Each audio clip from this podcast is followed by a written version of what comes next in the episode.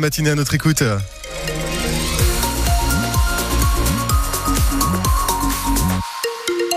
Et le tour de l'actualité, Sarah Ders. On vous dévoile ce matin les cartels, les toreros présents lors des prochaines fêtes de la Madeleine 2024.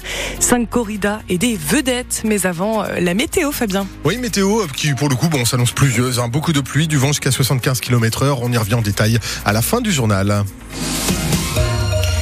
Les cinq jours des fêtes de la Madeleine, ponctués par cinq corridas du 17 au 21 juillet 2024. Cinq corridas avec trois stars de la tauromachie mondiale et un mano à mano d'exception. La ville de Mont-de-Marsan a dévoilé hier les cartels, c'est-à-dire le nom des toreros à l'affiche.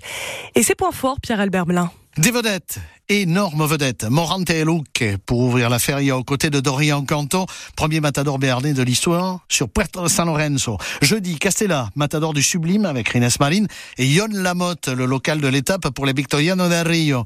Marine qui avait merveilleusement gracié un Santidomec il y a quelques années à Dax. Jeune torero encore en attente de consécration absolue. Deux gros caractères, Castella et Marine, deux tauromachis bellement complémentaires. Fernando Robleño, Morenito de Arrana, Alberto Lamelas, affiche de spécialistes pour une corrida concours qui impérativement met d'abord le taureau en évidence. Le samedi, mano à mano, entre De Rusto et le Bordelot pouillonné Clément Dubec Clemente face au taureau de la Quinta. Dimanche, clôture avec le retour de Victorino Martin pour un cartel d'experts. Manuel Escribano, matador fétiche du Ganadero, Joselito Adame, le meilleur torero mexicain actuel, et Borja Jiménez, fulgurante confirmation de la saison dernière, justement face à la célébrissime Ganaderia. Et toutes les affiches des cartels jour par jour des fêtes de la Madeleine 2024. Tout le détail, c'est sur francebleu.fr. La grêle a recouvert les routes landaises hier, des cours déluge dans certains secteurs, Saint-Martin de Seignance, Saint-Jean-de-Marraine, Inx ou encore l'Esperon et des conséquences en cascade sur les routes. Déjà, un motard de 57 ans a glissé sur la départementale 824 au niveau de Saint-Paul-les-Dax. Il a été gravement blessé transporté à l'hôpital de Dax. Puis hier, une série d'accidents de la route sur la 63. Un autre accident grave dans le secteur de l'Esperon vers 8 heures du matin hier. Un véhicule s'est encastré sous un poids lourd. Le conducteur du véhicule, un jeune d'une vingtaine d'années, a été euh, grièvement blessé. Son pronostic euh, vital n'est pas engagé. Les gendarmes des Landes sont intervenus 25 fois en une seule journée. Une première journée au salon de l'agriculture à Paris sous haute surveillance. Des CRS en uniforme, une image inédite des épisodes de violence entre agriculteurs et forces de sécurité, une ouverture retardée. Emmanuel Macron a même improvisé un débat euh, loin des sifflets, loin des regards. Des manifestants ont même tenté de forcer le passage entre euh, les vaches et les chèvres.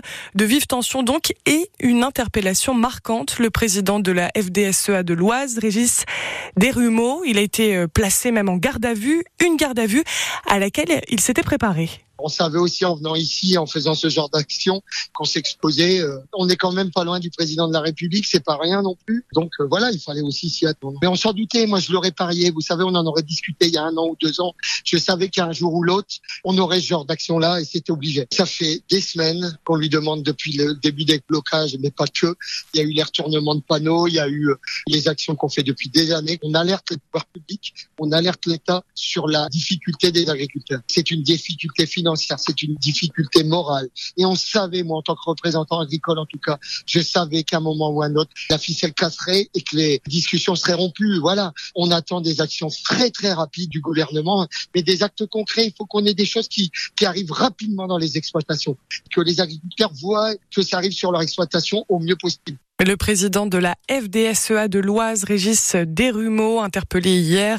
Une journée donc sous haute surveillance au Salon de l'Agriculture, avec tout de même un débat improvisé entre le chef de l'État et les agriculteurs pour euh, apaiser leur colère. Des nouvelles annonces.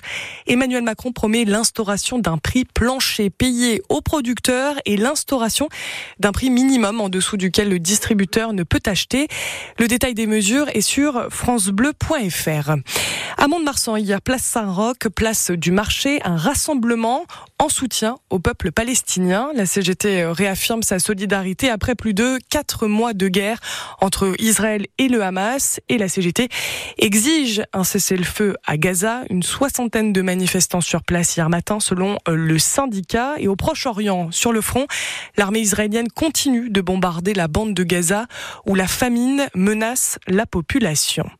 Et puis c'est un début aujourd'hui de saison euh, agitée pour la course landaise. La première course aura bien lieu aujourd'hui dimanche à Orsarieux dans les Landes. Confirmation de l'organisateur, le club taurin de la commune, car il y avait des incertitudes sur la tenue de la course. Des sauteurs, des écarteurs menaçaient en effet de se mettre en grève pour euh, protester contre un nouveau régime de cotisation à l'URSSAF.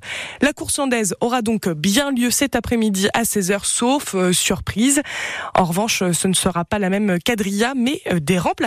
Du basket et puis des enjeux hein, pour cette 17e journée du championnat pour Basketland. L'ambition de Basketland cette saison, c'est de valider une nouvelle qualification en Coupe d'Europe et donc de terminer dans les huit premières au classement du championnat. C'est l'objectif donc de la rencontre de cet après-midi entre les Landaises et Montpellier-Latte. Le but donc, les faire tomber, explique la présidente de Basketland, Marie-Laure Lafargue. Elles ont le chaud aux fesses, elles sont dans une période de tourment aussi un peu euh, sur le plan de l'effectif, puisque le mercato a été un peu féroce avec elles, puisque l'une de leurs fers de lance et l'une des fers de lance de l'équipe de France, Marianne Badian, vient de prendre la tangente euh, en Turquie.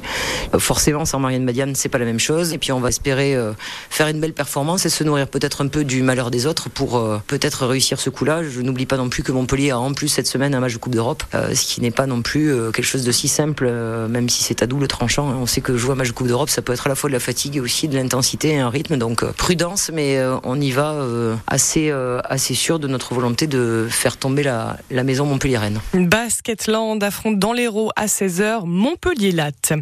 En basket, toujours hier, 18e journée de National 2 masculine. Les résultats, victoire à domicile de Montgaillard-Montsouet 74 à 72 face à Dax-Gamard.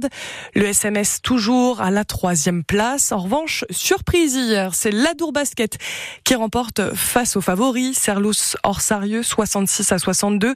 Adour Basket est désormais septième au classement. Et puis aujourd'hui, du rugby au tournoi des Six Nations, troisième journée, la France défie l'Italie, c'est à 16h.